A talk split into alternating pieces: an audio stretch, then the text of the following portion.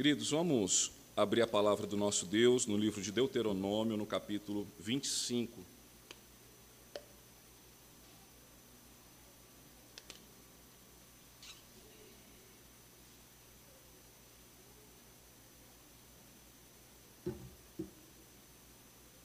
Deuteronômio, capítulo 25, do verso de número 1 ao verso de número 4, irmãos.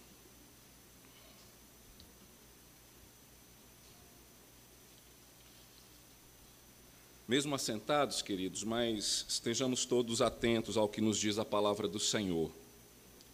Em havendo contenda entre alguns e vierem a juízo, os juízes os julgarão, justificando ao justo e condenando ao culpado. Se o culpado merecer açoites, o juízo fará deitar-se e o fará açoitar na sua presença, com o número de açoites segundo a sua culpa. Quarenta açoites lhe fará dar, não mais, para que, porventura, se lhe fizer dar mais do que estes, teu irmão não fique aviltado aos teus olhos. Não atarás a boca ao boi quando debulha. Vamos orar, irmãos. Pai bendito, nosso Deus amado, nós mais uma vez, Senhor, rogamos ao Teu Santo Espírito que nos dirija, ó Pai, na meditação da Tua palavra, que ela fale profundamente ao nosso ser, que nos traga ensinamento, clareza acerca da Tua vontade, ó Deus, para o nosso meio, para o nosso viver, para a nossa relação com o nosso próximo. Que assim, ó Deus, Cristo seja exaltado entre nós na medida em que aprendemos da palavra do Senhor, mas que também a coloquemos em prática. É o que nós te suplicamos, ó Deus, em nome de Cristo Jesus. Amém. Irmãos, uh, Moisés mais uma vez vai descrevendo acerca de alguns preceitos e leis que deveriam nortear a conduta do povo de Israel na terra prometida. E aqui no capítulo 25 ele vai falar sobre essa pena que deve haver entre irmãos que entram em juízo. E quando nós olhamos, irmãos, a palavra de Deus, nós já entendemos que, é, de certa forma, essas contendas, elas seriam, assim, digamos, de coisas que não são tão graves. Por quê? Porque, ah, digamos que ah, os crimes mais bárbaros ou os erros mais graves, eles eram tratados de outra forma. Então, por exemplo, é, é, esse novo ensino aqui não diz respeito a, por exemplo, alguém que comete um homicídio. Alguém que cometeria um homicídio, ah, ele era julgado e a pena a, a ser atribuída era a pena capital.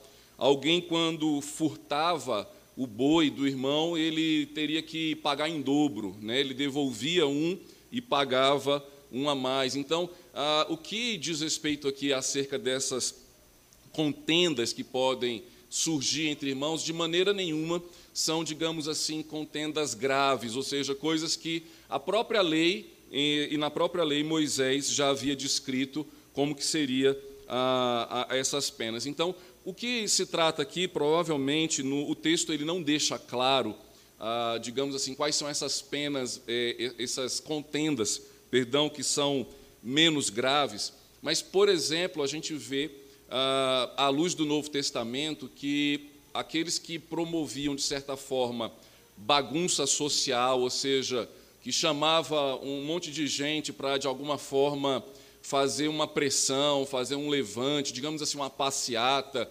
alguma, alguma crise, digamos assim, de rua mesmo.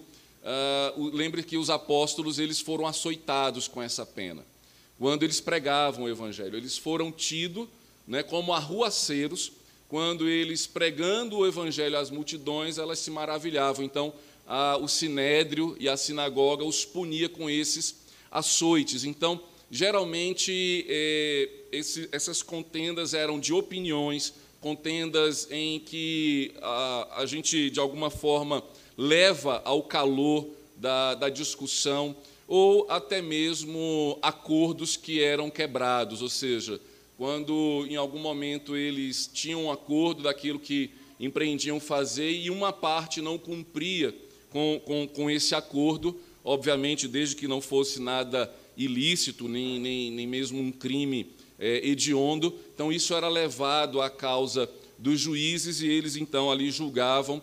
E muitas vezes, quando a pessoa que havia acordado também não, não tinha naquele momento, ou então por rebeldia não queria cumprir o acordo, ele, é, de certa forma, seria então açoitado. Mas o que é esse ensino, queridos, acerca de em havendo contendas entre nós, entre irmãos, né, entre o povo, ele, de certa forma, vem a, a nos ensinar na noite de hoje.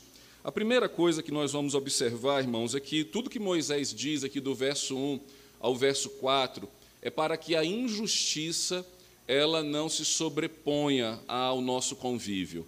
Ou seja, qual que é o espírito dessa lei? É que a terra prometida, ou seja, a terra de Israel, não fosse uma terra de injustiça, uma terra sem lei, uma terra sem palavra, uma terra onde cada um dizia uma coisa, fazia outra, ou então governava a sua própria caminhada como bem entendesse. Então, ah, os quatro versos eles vão apontar para uma direção que é a justiça. Deve sempre haver justiça entre nós. Justiça essa que é estabelecida, então, pela palavra de Deus. Então, observe comigo que no verso primeiro, ele coloca o seguinte modo: em havendo contenda entre alguns e vierem a juízo. Em outras palavras, em primeiro lugar, para que a gente busque justiça entre, entre nós, no nosso relacionamento, seja ele familiar, seja ele eclesiástico, no nosso ambiente de trabalho, fica aqui, de certa forma, não tão clara, mas o que Moisés apela, em primeiro lugar, é que aqueles que estão envolvidos numa contenda, que eles busquem resolvê-la. Ou seja, que, que a gente tenha, de certa forma, predisposição em resolver os nossos problemas com os nossos irmãos. Que a gente tenha, de certa forma, coragem para sentar ao lado daquele do qual nós estamos, de alguma forma, com pensamento contrário, de alguma forma discordando, ou até mesmo achando um absurdo que um diz ou que um fez. Quando Moisés ele diz, em havendo contenda entre alguns e vierem, veja, é, não é uma, ele, não, ele não diz assim, olha, toda contenda levem a juízo. Não é uma regra. Ele não está dizendo aqui o seguinte: toda vez que surgir um problema entre vocês, ah, levem logo para o pastor, né? ou então vão logo ao conselho, ou então conta logo para sua mãe. Né? Se você é, tem, tem irmão, né? e às vezes a gente discute com o nosso irmão, tem contenda, né? eu e minha irmã na, na nossa infância, a gente tinha bastante contenda um com o outro, e, e aí a gente tinha que se resolver. Falou assim: ó, antes da minha mãe chegar, vamos tirar as arestas aqui, até porque a juíza lá de casa ela era dura. Né? E, e aí, até pelo temor da, da vara da justiça que, que minha mãe carregava, às vezes eu e minha irmã a gente conseguia entrar em acordo antes, mas às vezes não conseguia. E, e, é assim que muitas vezes acontece entre nós. Então, Moisés está falando o seguinte: olha, em havendo contenda né, entre vocês e vierem a juízo, ou seja, que, que não seja necessário Tá? O ideal é que você resolva com seu irmão. O ideal é que você resolva o problema com aquele a quem você está, de certa forma, contra-argumentando. Então, perceba que quando Jesus vai falar disso lá em Mateus 18, como que se deve tratar um irmão que, que, que é culpado, que tem pecado contra você, Jesus diz: olha, vá primeiro você até o, até o irmão e argue a ele você sozinho. Procura ele e fala: Olha, irmão, você é, disse isso a meu respeito, ou então você pegou emprestado e não devolveu, ou então você agiu de tal forma que trouxe escândalo, ou então você me prejudicou de tal modo. Ou seja, a palavra de Deus, irmãos, para que a, para que a justiça permaneça entre nós, ela nos encoraja, em primeiro lugar, a tomarmos posição diante da contenda, a, a termos coragem, ao invés de ficar difamando o irmão, ao invés de ficar falando para todo mundo da igreja o que o irmão fez, mas sem ter coragem de ir até ele, ao invés de dizer para toda a família o que o seu primo fez, o que a sua tia disse, ao invés de você colocar no Facebook ou, ou no Instagram o problema, antes de tudo, vá até o teu irmão, vá até ele. procure ele para que você então possa resolver essa contenda e a injustiça não se sobreponha é, entre vocês. O próprio Jesus, lá em Mateus 18, ele vai dizer que se o irmão reconhecer a culpa, você ganhou o seu irmão. Ou seja, é, o relacionamento não foi quebrado, a inimizade foi dissipada. Então, em primeiro lugar, irmãos, para que a injustiça não se sobreponha entre nós, nós precisamos ter coragem de resolver as nossas contendas com aqueles que estão ao nosso redor.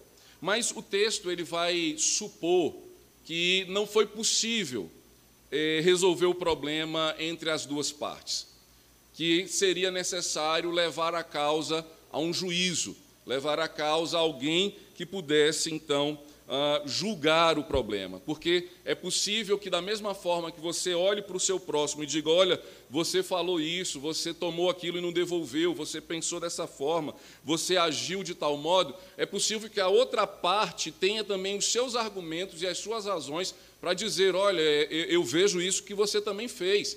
Você também falou, você também agiu dessa forma, você pensou, você espalhou a meu respeito tal coisa. E aí, então, para que não fique a palavra de um contra a palavra de outro, o Senhor, então, aqui ensina a, a Moisés a, a, motivar esses irmãos, então, a procurarem um juiz. E aí eles, então, vão até esse mediador, que na nação de Israel era um juiz, e ele julgará a causa.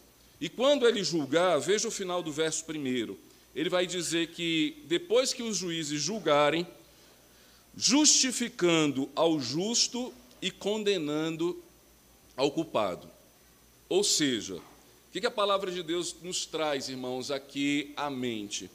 Que quando nós estamos numa contenda, né, pensando que eu e você podemos ser uma das partes, e quando essa contenda é levada a um mediador, a um juiz, nós é, precisamos estar dispostos a nos compreendermos e a nos percebermos tanto quanto justos, no sentido de que estávamos corretos no nosso pleito, mas é possível que, achando ser justo, achando estar correto, o juiz diga-me que eu sou o culpado, que, que a culpa dessa contenda é minha.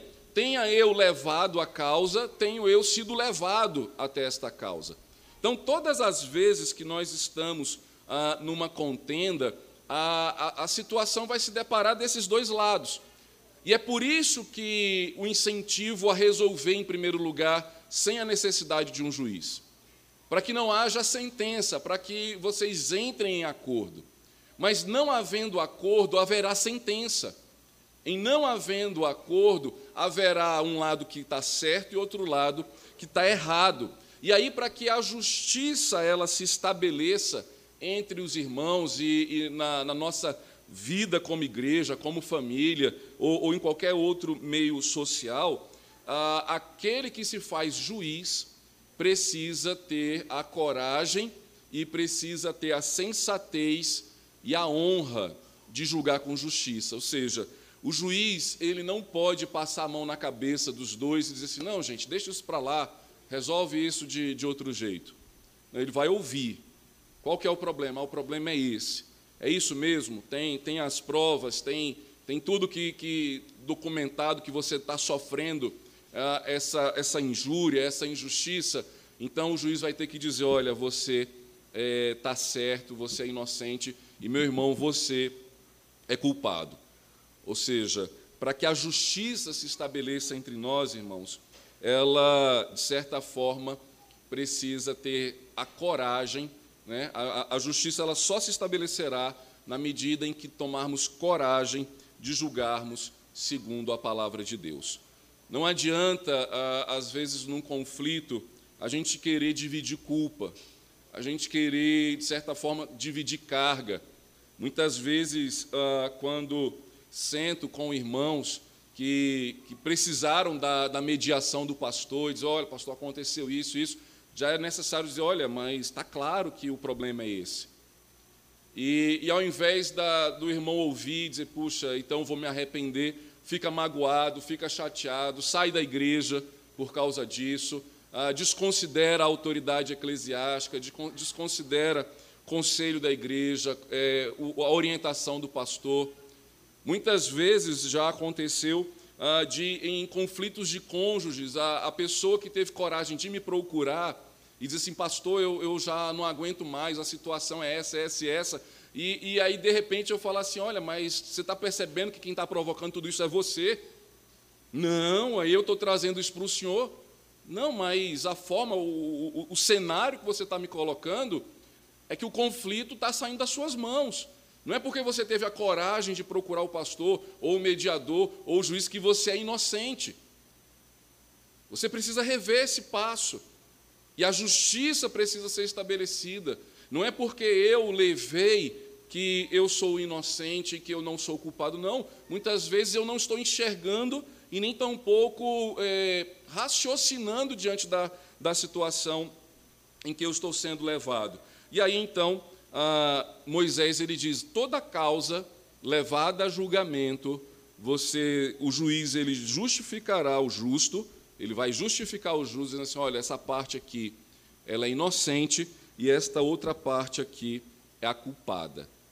Dependendo da, da gravidade e e dependendo do que aconteceu, havia uma pena. E que pena é essa? O açoite. Né? Era a, a, a vara no lombo, né? a, a, chicotada.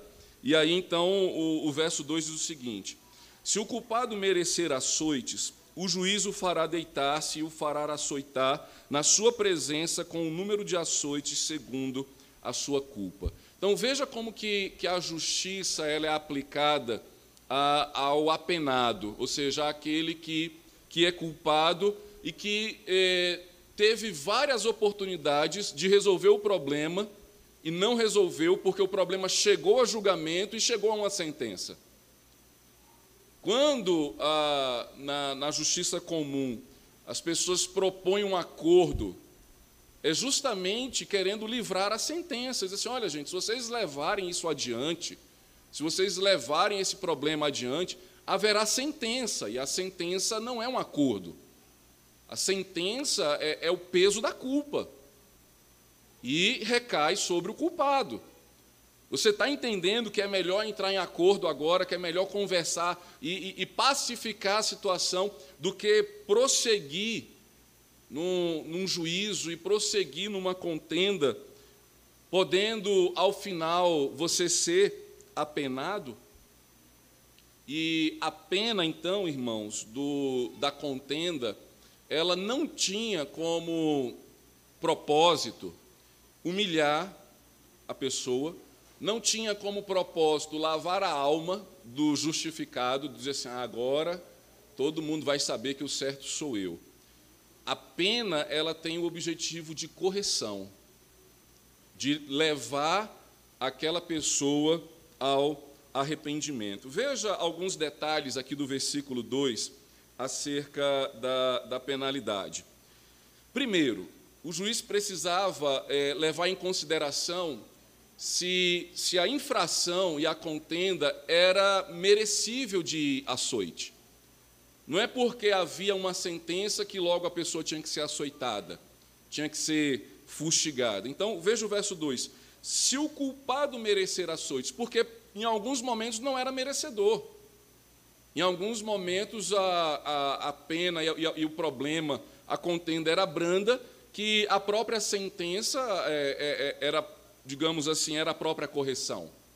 Então, quando o, o juiz percebe que aquele culpado, ele então merecia ser açoitado devido à dureza do seu coração, devido a, quem sabe, a sua agressividade, dele insultar e continuar insultando aqueles que estavam julgando, que é, colocando até mesmo é, é, em demérito o seu próximo e aquele que Deus colocou como juiz e mediador desta causa. Então, geralmente, esses eram ah, açoitados. E aí o texto diz o seguinte: que o juiz fará deitar-se e o fará açoitar na sua presença. Perceba que aqui Moisés coloca o juiz como responsável não somente pela, pelo julgamento, mas responsável também para que a pena e a sentença fosse proporcional, não fosse injusta, porque muitas vezes, buscando a justiça, nós cometemos injustiça. Quantas vezes, querendo ser justos, nós não aproveitamos para sermos injustos com o nosso próximo? Aproveitamos da ausência dele para nos defender, sem que ele também possa argumentar, ou então só descansamos quando a pena que a pessoa recebe, nós achamos que ela é merecedora. E aqui então Moisés ele vai dizer: olha, isso não é atribuição de, de quem está acusando. Não é o acusador que vai dizer quantos açoites ele vai receber. Não é o acusador que vai dar uh, os açoites, mas era a justiça. E aí então, perceba que quando Moisés diz que isso deverá acontecer na presença do juiz, era tanto para que uh, o, o, o culpado não ficasse impune, ou seja, dado uma sentença, olha, você precisa pagar isso, então amanhã você paga. Não, é na presença do juiz. Mas também para que não houvesse excesso na punição ao culpado, pois a intenção não era, de modo algum, envergonhar aquele que estava, de certa forma, equivocado e errado na situação, mas era trazê-lo ao arrependimento. Então, Moisés ele coloca aqui o juiz como responsável pela pela, pelo julgamento, mas também responsável pela sentença. Ele deveria estar presente para que, por exemplo, se ele dissesse, olha, ele merece ah, dez açoites, e, e ali o verdugo, né, o, o carrasco, ao invés de querer se vingar, disse, não, eu vou bater 15 vezes nele. Então, o juiz tinha que estar presente para que a pena não fosse nem além, mas também que ela não ficasse aquém, para que não houvesse impunidade entre ah, o povo de Israel. E no verso 3, ah, há, uma, há uma limitação da sentença. Veja o que diz o verso 3: 40 açoites lhe fará dar, não mais. Ou seja, qual que é, é, é o máximo que alguém poderia ser apenado 40 é, açoites, não seja 40 chicotadas, digamos assim. E Moisés diz: não mais do que isso. Por quê? Porque a pena não é para matar. Né? Se fosse para matar, o julgamento era outro, o crime era outro, a situação era outra, mas dentro dessa, dessa realidade aqui de vida entre irmãos, né? E aí fica a, a lição para os pais, né? quando vão disciplinar os seus filhos. A disciplina não é para a morte. Nunca a Bíblia ensina pais a tomarem a vara para espancar os seus filhos, de forma alguma. Nunca a Bíblia ensina a disciplina para levar o culpado à morte, mas é para levá-lo ao arrependimento. E por que, que não poderia ser mais do que 40? Veja, continuação do verso 3. Para que, porventura, se lhe fizer dar mais do que estes, teu irmão não fique aviltado aos teus olhos. Ou seja, o que é aviltado? É humilhado. Então perceba, a, a, o problema, a resolução da contenda não é humilhar o meu irmão, não é ah, levá-lo à exposição pública desnecessariamente, não é envergonhá-lo desnecessariamente, antes é corrigi-lo, antes é levá-lo ao arrependimento, trazê-lo de volta à justiça. E aí, irmãos, fica uma reflexão quando é, muitas vezes nós percebemos que quando as pessoas querem, digamos, entre aspas, resolver um problema, o que no fundo às vezes está no seu coração não é a resolução do problema em si. O que é, o que é percebido muitas vezes é que as pessoas elas querem um encontro de lavagem de roupa suja. É, pastor, liga aí para o fulano, é, marca com ele, porque eu quero ter uma conversa na sua presença. Aí eu pergunto, mas o que foi que aconteceu? Ah, aconteceu isso, isso e isso. Tá, mas você já conversou? Ah, já mandei várias mensagens, não me respondeu. Sim, mas você não prefere procurar pessoalmente? Não, tem que ser na sua presença. E aí uh, o que se percebe às vezes é que não está sendo, digamos assim, indo em busca da justiça, não se está indo em busca de reconciliação, mas está se, na verdade, pretendendo humilhar. Não, eu quero desmascarar esse irmão para o Senhor. Esse irmão de crente não tem nada. Esse irmão disso não tem nada daquilo. E, e, e isso não é o propósito, irmãos, da, da justiça que deve haver entre nós. Não é para aviltar o nosso irmão, não é para envergonhá-lo, não é para humilhá-lo. Muitas vezes as pessoas nos procuram achando que ao nos procurar agora a gente vai crucificar o nosso irmão no próximo culto, dizer, não, meu irmão, fique tranquilo, eu vou desmascarar ele na frente da igreja. Não é assim que a palavra de Deus lida com a situação. Não é assim que Deus quer que eu e você façamos, até mesmo contra aqueles a quem nós temos contendido. Ou seja, o que o Senhor aqui nos apresenta, irmãos, é uma solução de busca por justiça. E é aí que deve estar o nosso coração. Não é apenas para que eu seja é, ressarcido, não é apenas para que a minha honra seja mantida, mas para que, na presença de Deus, esse meu irmão, ele seja alcançado, ele seja resgatado. Quando, então, o servo de Deus, Moisés, ele levanta esse assunto, o que, que ele está, de certa forma, aqui eh, nos ensinando, né, que nós não podemos, de modo algum, permitir que a injustiça ela venha a, a se colocar entre nós. Lembre-se, o próprio Cristo, lá em Mateus, deixa eu só achar aqui, irmãos, a minha cola. Mateus capítulo 10, abra comigo.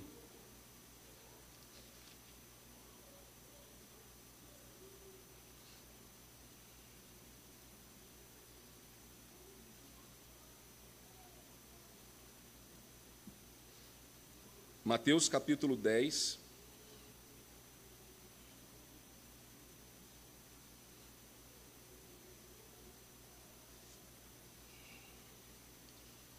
Verso de número 17.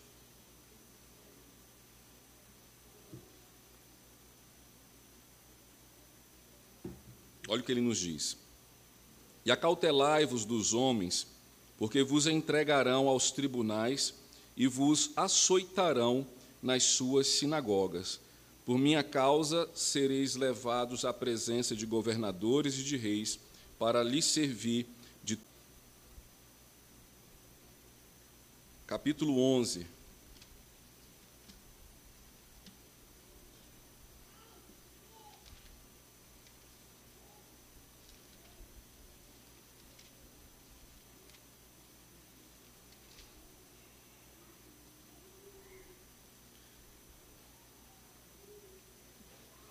Veja o verso 23. São ministros de Cristo, falo como fora de mim, eu ainda mais, em trabalhos muito mais, muito mais em prisões, em açoites, sem medida, em perigos de morte, muitas vezes. Cinco vezes recebi dos judeus uma quarentena de açoites menos um. Ou seja, o apóstolo Paulo, é, você vê lá em Mateus no capítulo 10, Jesus falou o seguinte: olha por minha causa vos levarão aos tribunais, ou seja, às contendas. Né? Eles não vão querer resolver isso com vocês sentando pessoalmente. E por minha causa vocês também serão açoitados. E aqui eh, Paulo, ele falando do seu ministério, ele diz que isso cumpriu na vida dele. Por cinco vezes ele foi condenado nessa lei aqui de Deuteronômio, capítulo 25, onde ele recebeu, veja, a pena máxima dos açoites. Ele recebeu cinco vezes de quarentena, ou seja, de, de 40 açoitadas menos um. Que na tradição judaica, para que não, a, o castigo não fosse excedido, eles já começavam a contar com menos um. Por isso, então, que, que eh, quando Jesus, perdão, quando Moisés ele fala disso, ele não está apenas tratando, irmãos, ah, das nossas é, responsabilidades entre si, da, da, daquilo que pode acontecer entre nós. Mas veja que o texto bíblico ele vai nos levar agora para uma perspectiva diferente daquela que Moisés está dizendo. Primeiro, Moisés está falando o seguinte: olha, como é que vocês devem se relacionar entre si? Com justiça. A injustiça não pode ser a parte que marque a nossa vida. E para isso haverá justiça, haverá juiz, haverá o, o, culpado, haverá o justo e aqueles que forem ali então açoitados.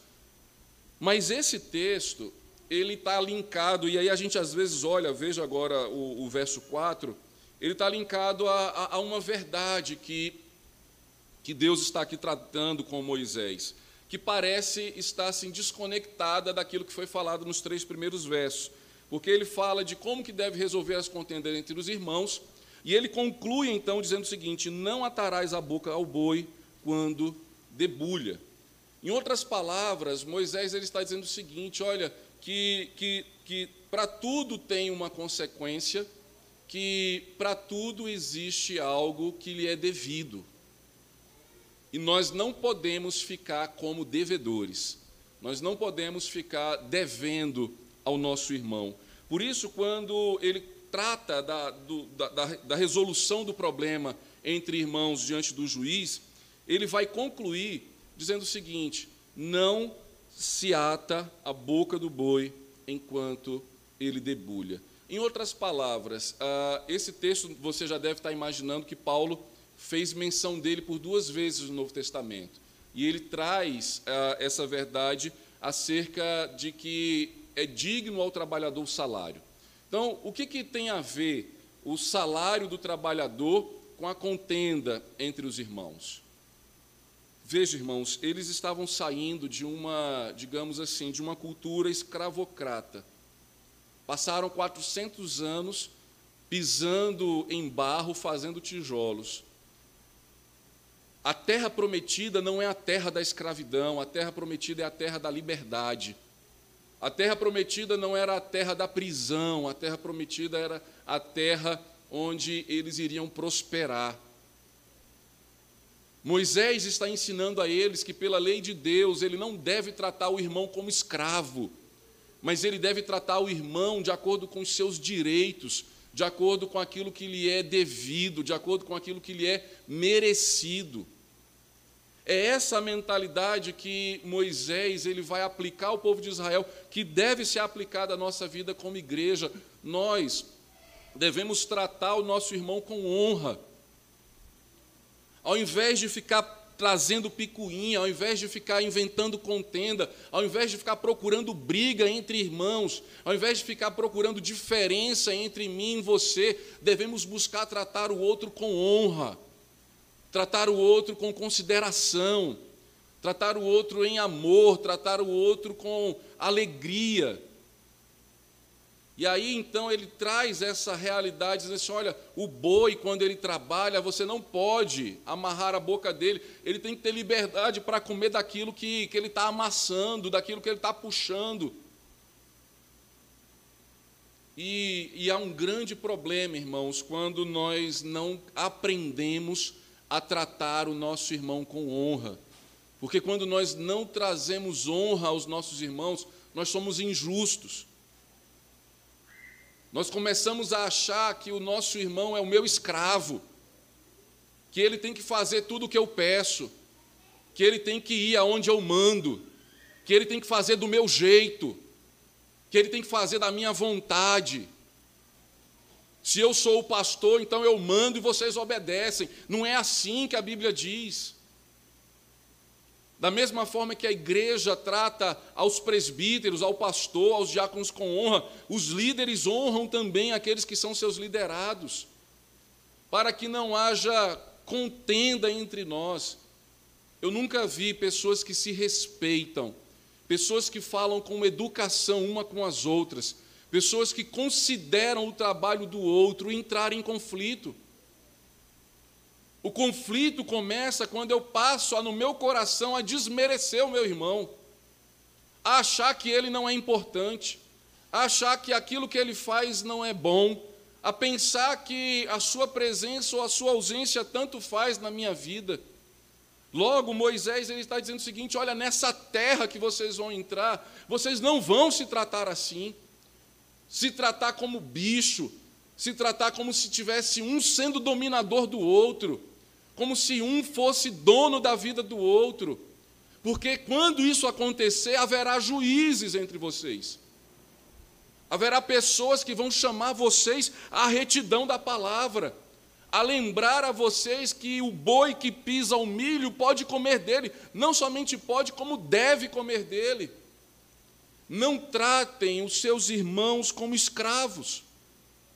Não trate o seu irmão como se ele lhe fosse o seu serviçal.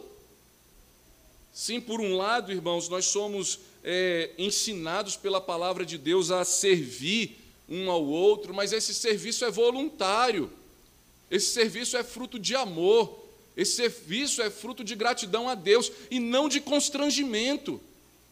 Ninguém é chamado a servir na casa de Deus constrangido, ameaçado, sendo duvidado da, daquilo que a pessoa é ou não capaz de fazer.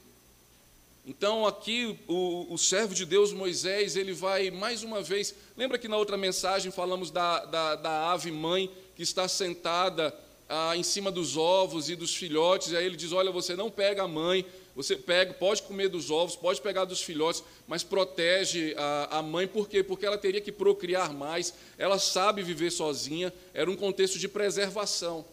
Mais uma vez, aqui a palavra de Deus traz do mundo animal um, um conselho aos seres humanos: diz assim, olha, se o boi, enquanto trabalha, ele come, por que, que você não vai deixar o seu irmão comer enquanto ele trabalha?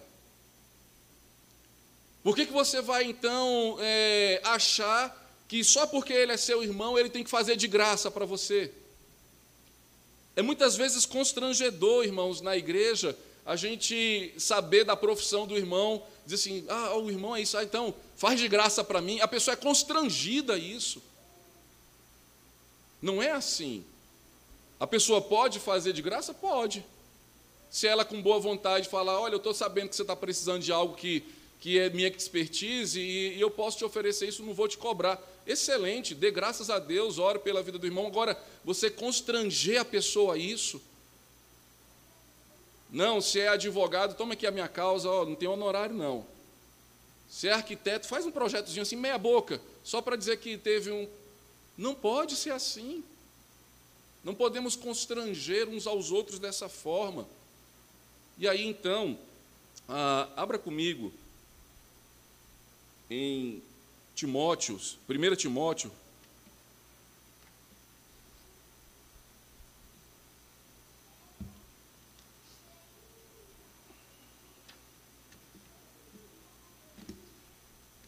capítulo 5.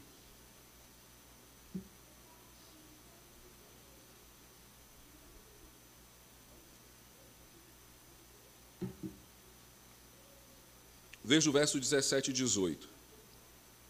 Devem ser considerados merecedores de dobrados honorários os presbíteros que presidem bem, com especialidade, os que se afadigam na palavra e no ensino, Pois a Escritura declara: Não amordaces o boi quando pisa o trigo, e ainda o trabalhador é digno do seu salário.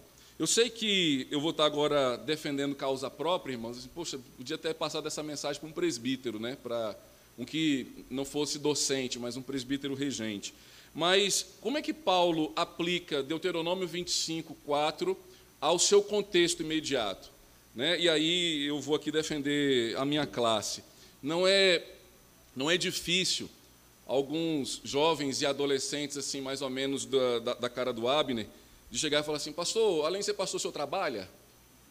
É, nossa, a vida de pastor deve ser bom demais, né? Só, só fala umas bobagenzinhas lá no domingo à noite, deve passar a semana vendo UEFA Champions League, jogando PS4, correndo no parque da cidade. E aí, quando dá domingo, quatro e meia da tarde, ele pega a Bíblia, rabisca uma coisinha lá e, e vai lá, porque é comum, infelizmente é comum o pastor sofrer desse tipo de piada. Você vai passar por isso também, Silas, não se preocupa não. Né? Diz assim, ah, é, é, é, pastor, mas faz mais alguma coisa? ou, ou, só é pastor?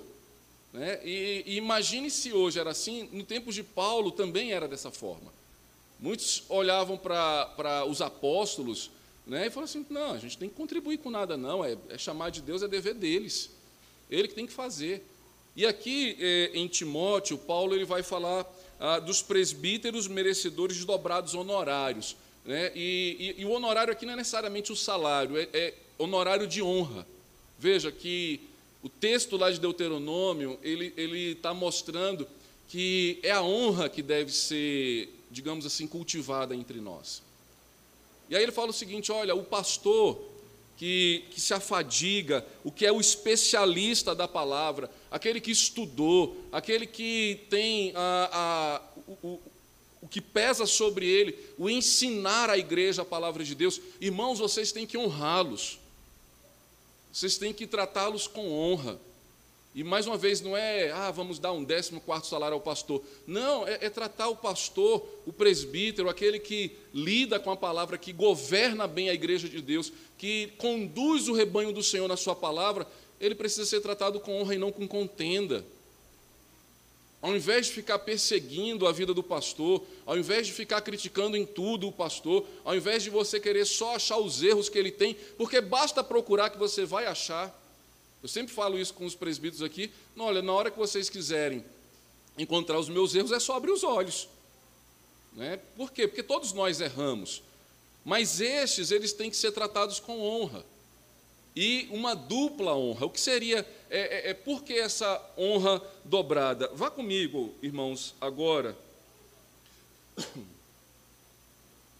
em, em Coríntios, 1 Coríntios.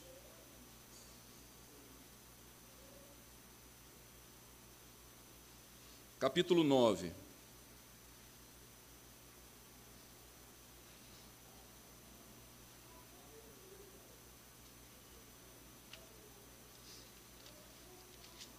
1 Coríntios capítulo 9.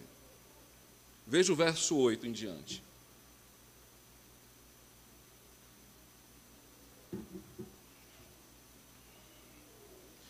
Porventura falo isto como homem, ou não diz o também a lei? Porque na lei de Moisés está escrito: Não atarás a boca ao boi quando pisa o trigo. Acaso é com bois que Deus se preocupa? Ou é seguramente por nós que ele o diz? Certo que é por nós que está escrito, pois o que lavra cumpre fazê-lo com esperança, o que pisa o trigo, faça-o na esperança de receber a parte que lhe é devida. Se nós vos semeamos as coisas espirituais, será muito recolhermos de vós bens materiais? Se outros participam desse direito sobre vós, não temos nós em maior medida, entretanto, não usamos desse direito, antes suportamos tudo para não criarmos qualquer obstáculo ao evangelho. Veja, a igreja de Corinto, ela era expert em criticar os seus líderes, especialmente a Paulo. E muitos daqueles que estavam naquela igreja colocavam em dúvida a liderança do apóstolo Paulo. E aí, o que, que ele vai trazer mais uma vez, Deuteronômio 25, a, o verso 4, quando ele vai dizer para eles o seguinte, irmãos: quando Moisés escreveu que não se deve atar a boca do boi enquanto ele debulha, enquanto ele pisa o trigo, ve, veja, irmãos, é, aqui é, um, é, uma aula de hermenêutica que Paulo dá de, de interpretação bíblica. Quando a gente fala que o Novo Testamento interpreta o Antigo, esse é um dos exemplos muito claros. Paulo vai dizer assim: você acha que Deus estava preocupado com boi quando Moisés escreveu aquilo? É possível que os judeus, quando receberam a lei, de certa forma eles falaram assim: olha, não amarra a boca do boi, não. Mas do ser humano que vai puxando o jugo, pode amarrar. Ele não. O boi você deixa comer. O, o, o servo ali, o escravo, você amarra a boca dele para que ele não coma daquilo que não é devido. E Paulo vai trazer justamente a interpretação assim: vocês pensam mesmo que Deus estava falando de boi? Ele estava falando de gente. Ele estava falando de nós. E aí ele então vai dizer o seguinte: olha, se quem lavra, lavra com esperança, ou seja, se quem lavra, ou seja, se quem planta, lança lá a cebola, o pimentão, a melancia, e ele sabe que vai comer da, da, da, do seu trabalho de lavrar a terra, é, e quem ensina? Quem ensina vai, vai se alimentar de palavra? Não, você quer comer, então vai plantar. Não! E aí ele vai explicar aqui o, o, o que seria essa dupla honra que ele fala lá em Timóteo. E ele vai trazer a importância do trabalho pastoral, do trabalho presbiteral, do trabalho eclesiástico, ou seja, ele vai dizer o seguinte: ah, observe comigo, no, no verso de número 11: Se nós vos semeamos as coisas espirituais, será muito recolhermos de vós bem materiais. Mais uma vez, você vai pensando o seguinte: então ele está trocando a pregação da palavra por dinheiro? Não.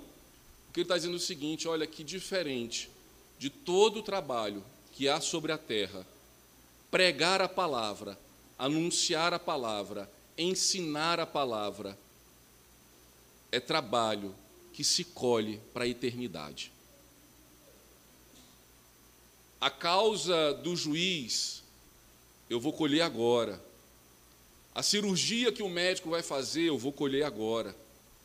O que o professor vai me ensinar em sala de aula, eu vou colher agora.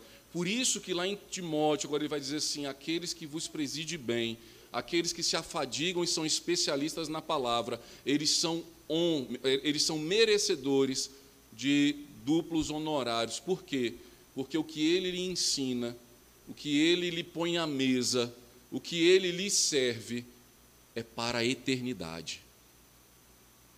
É por isso que o pastor, o professor da escola dominical, o presbítero, o líder do ministério, ele precisa ser honrado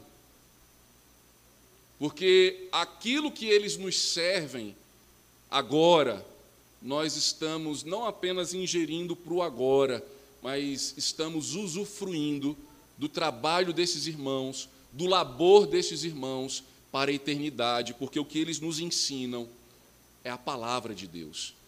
O que ele nos ensina é, é nos alimentarmos de, de palavras que não apenas saciam o estômago, mas traz saciedade à alma que mata a sede não da garganta, mas mata a sede da alma. Então veja, irmãos, o que Deus está nos ensinando é a como nos relacionarmos com justiça e com honra. A termos a casa de Deus e o povo de Deus de modo especial na nossa vida. Nós não devemos, de modo algum, tratar os nossos irmãos na fé tratar a nossa igreja como se ela, digamos assim, fosse um apêndice, fosse um anexo da nossa vida. Porque o que nós vivemos aqui neste lugar, o que nós nos relacionamos aqui diante de Deus, não é para o agora, é para a eternidade. Por isso que deve haver, então, entre nós honra e não contenda. Ao invés de ficarmos aqui discutindo contendas e até mesmo picuinhas do agora, deveríamos estar de mãos dadas, de braços dados, na propagação do Evangelho, no anúncio das boas novas de eternidade, que certamente o Senhor tem posto diante de nós. Por isso, queridos, diante dessas verdades, de que Deus não espera que eu e você vivamos em contenda, de que Deus quer que nós tratemos os nossos irmãos com honra, com lealdade, pagando a eles o que lhe é devido. Eu gostaria de trazer algumas aplicações acerca desse texto às nossas vidas. Primeiramente, irmãos, ah, voltando àquele primeiro ponto, se você hoje tem alguma contenda com algum irmão seu, seja ele da carne, da fé, amigo, não, não coloque isso debaixo do tapete. Pior coisa que a gente faz para com o nosso próximo é fingir que está tudo bem, é fingir que está tudo certo. Se alguém né, lhe fez algo que lhe magoou, se alguém falou algo com você que, que lhe desestruturou, que fez você se sentir desonrado, injustiçado, procure esse irmão. Mas procure esse irmão não com espírito de lavagem de roupa suja, não para jogar na cara dele aquilo que ele fez de errado, mas procure esse irmão para, como Jesus diz em Mateus 18, ganhar o irmão, conquistar o irmão. Disse: Olha, estava tudo bem na nossa caminhada, éramos amigos, mas de repente algo aconteceu e eu estou aqui para entender o que foi, até mesmo estar disposto a pedir perdão. Lembre-se, muitas vezes, quando nós estamos magoados com alguém, é possível que a gente tenha infringido algo também primeiro, e, e, e prepare-se para ouvir, mas você me feriu, mas você me abandonou, você pisou no meu pé. Não coloque para debaixo do travesseiro, não coloque para debaixo do tapete algo que porventura tenha surgido entre você e o seu irmão. Em segundo lugar, irmãos, a palavra de Deus ela é categórica. Não leve para o mundo aquilo que deve ser tratado entre nós. Infelizmente, é de conhecimento público que o nosso presbitério vive em litígio há tanto tempo. E que deveríamos ter as condições de resolver os nossos problemas entre nós. Mas quantos que, desobedecendo a ordem do Senhor e de Sua palavra, não preferem levar as nossas contendas a juízes seculares? E, apóstolo, e o apóstolo Paulo diz isso para vergonha nossa. Mas isso também pode, infelizmente, acontecer entre nós, e a palavra de Deus hoje nos exorta a não fazer isso. Se eu tenho algo contra meu irmão, tente resolver isso dentro da casa de Deus. É para isso que Deus lhe conferiu pastores, presbíteros, conselheiros, para que juntos sentemos e venhamos a encontrar a justiça. Não leve causas entre irmãos a, a ambiente secular. A orientação, inclusive, irmãos, de nossa igreja é que isso só deve ser feito se esgotada todas as instâncias de nossa igreja. Mas ainda assim a palavra de Deus diz: olha, não leve para um ímpio aquilo que o povo de Deus pode resolver, ou que deve resolver. E em terceiro e último lugar, queridos, trabalhe e cultive no seu coração uma atitude sóbria não de bajular o irmão. Na igreja nós não precisamos de bajuladores de pastor, bajulador de presbítero, bajulador de equipe de louvor. Deus em nenhum momento nos ensina a bajular, mas é uma ordem do Senhor honrar aqueles que nos servem.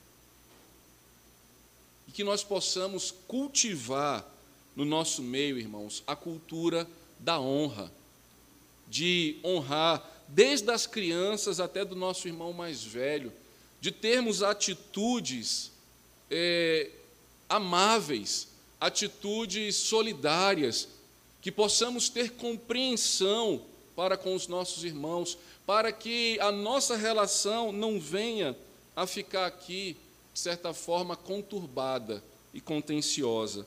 Logo, a palavra de Deus, ele, quando vai nos lembrar do boi que pisa, e que pode se alimentar daquilo que ele trabalha, então nós devemos é, não fazer é, por menor, seja o trabalho do pastor, né, do seminarista, coitado, que todo mundo acha também que não faz nada, né, Silas? Só faz umas provinhas lá, né, Rogério? Meia boca, quando dá para passar, passa. Ou seja, que a gente trate com honra, irmãos, aqueles que nos servem. Né? Eu tenho maior alegria, sempre falo isso ah, no nosso conselho, Heavy Hood, quando estava aqui conosco, pastor jubilado, eu falei assim: tem que ser dado honra a esses homens que por tantos anos serviram a casa de Deus. E por mais que eu pegue no pé do seminarista, ainda assim eu tento honrá-lo. Mas assim, não, vai, sorri um pouquinho. Né? Não, vou, não vou te fazer sofrer tanto que me fizeram. Mas a gente precisa aprender, como igreja, a amar os nossos líderes. Que hoje sou eu, amanhã pode ser outro pastor, que hoje é o presbítero Valcides, amanhã pode ser outro presbítero, mas deve haver entre nós não contendas e de desmerecer o trabalho do outro. Se existe uma ofensa, irmãos, que magoa o coração de qualquer trabalhador, é você desmerecer aquilo que ele faz. Seja do vigilante, do zelador, de qualquer pessoa que você acha que não tem importância, desmerecer o trabalho que alguém faz, isso tem um potencial enorme de aplacar a alegria, a satisfação e o prazer em servir. Então, queridos, é justo, por justiça de dever nosso, honremos uns aos outros. Consideremos ah, em honra o serviço e o trabalho que os nossos irmãos fazem. Vamos orar, queridos, vamos nos colocar na presença de Deus. Eu quero lhe convidar a se colocar de pé.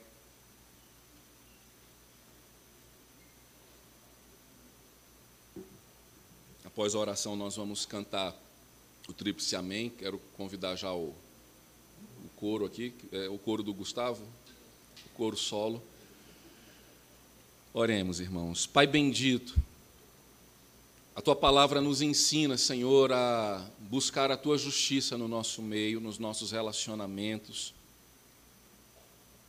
Ensina-nos, ó Deus, a com mansidão, com respeito, ó Deus, ao nosso próximo, a resolver, ó Deus, as contendas, os disse-me-disse, mas fazer isso, ó Deus, para ganhar o nosso irmão, para promover a comunhão, e não para açoitá-lo ou para humilhá-lo diante dos outros. Coloca entre nós, ó Deus, seja na nossa casa, na nossa igreja, nosso ambiente de trabalho, pessoas justas e sábias, que possam, ó Deus, julgar as nossas causas com equidade, com justiça. Ensina-nos, ó Deus, a honrar o nosso irmão, pois quando os honramos, ó Deus, nós não entramos em contendas uns com os outros. Quando consideramos, ó Deus, o valor da vida do nosso próximo, nós não fazemos pouco caso de Suas obras. Que o exemplo, ó Deus, de Cristo, que nos disse, ó Deus, e já nos deixou alertas quanto a isso, que se tivermos, ó Deus, que sofrermos açoites, que seja por pregarmos a tua palavra, que seja por proclamarmos o teu evangelho, assim como o apóstolo Paulo, assim como Pedro, ó Deus, foram levados ao sinédrio e por causa da pregação da palavra, ó Deus, foram tidos como arruaceiros. Ó Deus, em nome de Jesus, que nós não tenhamos medo desse preço, desse salário, que é não sermos compreendidos pelo mundo, nem por aqueles que não tiveram seus olhos desvendados, ó Deus, mas que de maneira alguma estejamos aqui dispostos a açoitar os nossos irmãos. Que não venhamos a cumprir o papel que é do mundo, ó Deus. Que entre nós, ó Deus, haja honra, que entre nós haja respeito, que entre nós, ó Deus, a tua palavra seja o ponto final entre qualquer discussão. Traz paz, ó Deus, ao presbitério de Brasília Sul, que tem sofrido, ó Deus, com essas contendas possamos, ó Deus, trazer arrependimento, ó Pai, ao coração da tua igreja, restauração, ó Pai, de relacionamentos, para que o teu nome, Senhor, seja glorificado. É o que nós te suplicamos, Pai, em nome de Cristo Jesus. E que a graça do nosso Senhor e Salvador Jesus Cristo, o amor de Deus, o nosso eterno e precioso Pai, o poder, a plenitude, a consolação do Santo Espírito de Deus, seja sobre nossas vidas, irmãos, e sobre todo o povo do Senhor, desde agora como para todos sempre.